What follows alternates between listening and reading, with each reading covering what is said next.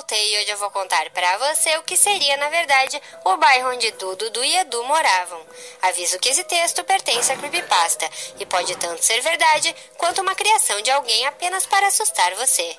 Se você tem problemas cardíacos ou é facilmente influenciável, talvez não deva assistir a este vídeo. Não se meta com o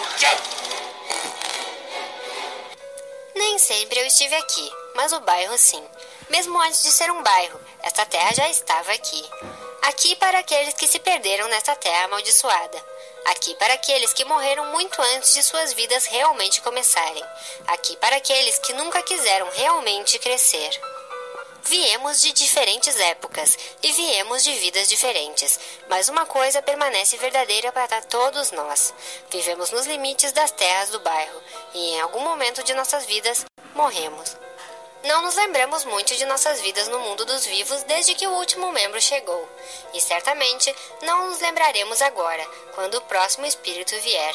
Mas aqui está o que sabemos: Rolf foi o primeiro a chegar. Ao contrário da maioria de nós, ele nasceu em terras distantes e, até mesmo na vida após a morte, não perdeu o toque de sua educação do mundo antigo. Ele já morava no bairro antes mesmo de se desenvolver. Filho de um pastor, ele e o resto de sua família vieram para começar uma fazenda nas terras que em breve se transformariam em um lugar para todos nós. Ele morreu em 1903. Enquanto prendia os animais da família, o touro se soltou de sua cerca e, em meio aos esforços de Rolf para parar a besta, ele foi pisoteado até a morte. É por isso mesmo que ele trouxe muitos animais de sua família junto de seu espírito, mas optou por não trazer os gados junto. Ele continua a seguir com os negócios da fazenda em uma agenda diária, porém é mais que feliz em ocasionalmente não fazê-los para brincar com outras crianças do bairro. Johnny sempre foi a criança solitária. Na verdade, Rolf tornou-se seu primeiro amigo humano, coisa que ele nunca teve antes de vir para a vizinhança após sua morte. Seus pais se mudaram para o terreno da antiga fazenda de Rolf não muito tempo depois da morte do mesmo. Sem outras crianças ao redor e nenhum trabalho no campo para ocupar seu tempo como fazia Rolf, Johnny então fez um prolongamento de sua mente em grande escala. A partir disso, Plank nasceu. Juntos, eles andavam para todos os cantos, subiam em árvores e se metiam em encrencas. Infelizmente, isso não durou para sempre. Alguns anos mais tarde, Johnny tornou-se acamado por uma doença. Em 1922, ele morreu após uma longa batalha contra a tuberculose. Ele viu Plank, seu único amigo imaginário, de pé por ele até o último suspiro. Até mesmo agora, em sua vida após a morte, sem estar no campo para brincar, Johnny ainda desperdiça muito de seu tempo brincando nos quintais e ruas junto a Plank. Edu foi o próximo a vir. Ele nasceu em Nova York, mas se mudou para o bairro em 1932 quando a Grande Depressão estava em pleno andamento. O bairro ainda era diferente, começando a tomar forma a partir dos campos de seu passado. Com as famílias que se mudaram para lá, começaram a dividir as terras que haviam pertencido à família Rolf. Sempre esperto, Edu buscou fazer qualquer coisa para trazer um pouco de conforto para sua vida familiar muito simplória, mesmo que isso lhe custasse a amizade dos outros. Edu morreu em 1939, depois que um de seus grandes planos para uma seiva milagrosa saiu pela culatra. Ele se afogou tentando atravessar o rio local depois de tentar fugir de crianças irritadas que ele tinha tentado enganar.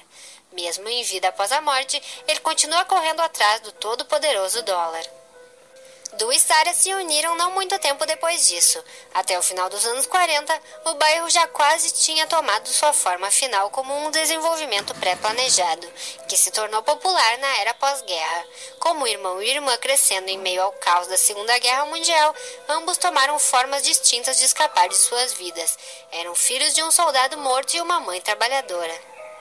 Sara se tornou controladora e agressiva. Ela procurou se certificar de que todos ao seu redor sabiam que ela estava no comando, tudo na tentativa de copiar sua visão da ideia que tinha de sua mãe muitas vezes trabalhando, somente sendo dócil quando via alguém visivelmente mais fraco do que ela, o que via quando sua mãe cuidava dela em raras ocasiões. Du, por outro lado, reagiu a isso de uma maneira diferente. Ele simplesmente desligou-se por completo. Na verdade, ele se fechou a quase tudo e todos no mundo, se tornando o que parecia ser um completo idiota. Du preferiu se envolver com filmes de monstro e histórias em quadrinhos que começaram a aparecer depois que a guerra tinha terminado. Não foi muito tempo depois disso, em 1953, que Du e Sarah morreram em um acidente de carro, enquanto a mãe deles estava os levando para visitar seus avós. Nas chegou um tempo depois dos irmãos. Ele era uma criança flor, nascida de um casal de hippies ao final dos anos 60. Ela era uma menina naturalmente bonita que sempre teve jeito com meninos e homens. Ela viveu a vida por capricho e muitas vezes flertava e jogava sem qualquer intenção real. Ela morreu provavelmente na forma mais terrível que todas as crianças do bairro. No verão de 79, um serial killer que havia fugido do asilo local tinha invadido sua casa na calada da noite. Estuprou e matou a menina, juntamente com toda a sua família. No trauma desses eventos, ela, de alguma forma semelhante a Didu, isolou-se do mundo, se esqueceu completamente de seus pais e irmãos. Por isso que, em vida após a morte, ela nunca recebe ordem dos pais inexistentes, ao contrário de muitos outros. Isso dá-lhe mais tempo para descansar e festejar, como muitas vezes ela faz. Não demorou muito tempo antes de Dudu juntar-se ao resto do bairro. Ele era o filho de dois pais altamente controladores, que, apesar de sua ausência constante, dominavam a vida do filho. Assim, Dudu tornou-se bastante intelectual, uma figura afável e tímida. Sempre o tipo curioso, gostava de fazer experimentos quando estava longe da escola e das tarefas constantes de seus pais. Isso causaria sua morte prematura em 1986, quando um vazamento de gás combinado a um bico de Bunsen em um de seus experimentos explodiu, e ele e sua casa voaram em pedacinhos. Sendo tipo tímido, entre várias desventuras, Dudu continuou a seguir as ordens escritas de seus pais muito tempo depois de sua morte. Kevin foi o próximo a se juntar ao grupo. Ele nasceu no mesmo dia da morte de Dudu, e é em muitos aspectos o seu oposto. Kevin veio de um lar desfeito e desenvolveu uma personalidade ousada e rebelde. Em vida, ele era cínico e irritado, tirou sarro de muitas crianças. Seu pai abusivo raramente lhe dava qualquer atenção na vida, e isso acabaria por provocar o seu fim. Certo dia, Kevin tentou enfrentá-lo para se defender, porém, em um acesso de raiva, bêbado, seu pai o atacou.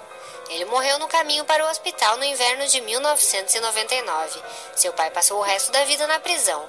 Na vida após a morte, Kevin mudou sua percepção para o oposto do que sua vida realmente era, com um pai distante, mas que iria banhá-lo com presentes tentando comprar-lhe o carinho. No entanto, ele continua a manter suas provocações até mesmo em morte. Jimmy foi o último a vir para o bairro. Ele morreu em 2000, não muito tempo depois de se mudar para a casa onde o pai de Kevin viveu. Ele tinha leucemia desde muito pequeno. Como tal, ele sempre foi uma criança muito doente, e devido a seus pais e à proteção, ele nunca chegou a estar em torno de outras crianças. Ele viveu seus dias em um pequeno quarto completamente negligenciado pelo mundo exterior, cercado por bichinhos de pelúcia e brinquedos os quais não podiam feri-lo. Jimmy permaneceu por algum tempo em um estado de quase morte, mas no final, finalmente cedeu ao sofrimento de sua longa doença em vida, para em morte não ser mais uma criança tão doente. Porém, ainda sem possuir habilidades para fazer muitos amigos, preferiu ficar ao lado de Sarah, pois ela, como sua mãe, lhe oferecia proteção e segurança. As irmãs Kanker eram diferentes de quaisquer outros habitantes do bairro, tendo inclusive até a moradia em lugar separado. Elas nunca foram do plano de existência terrena. Na verdade, são elas as filhas do demônio.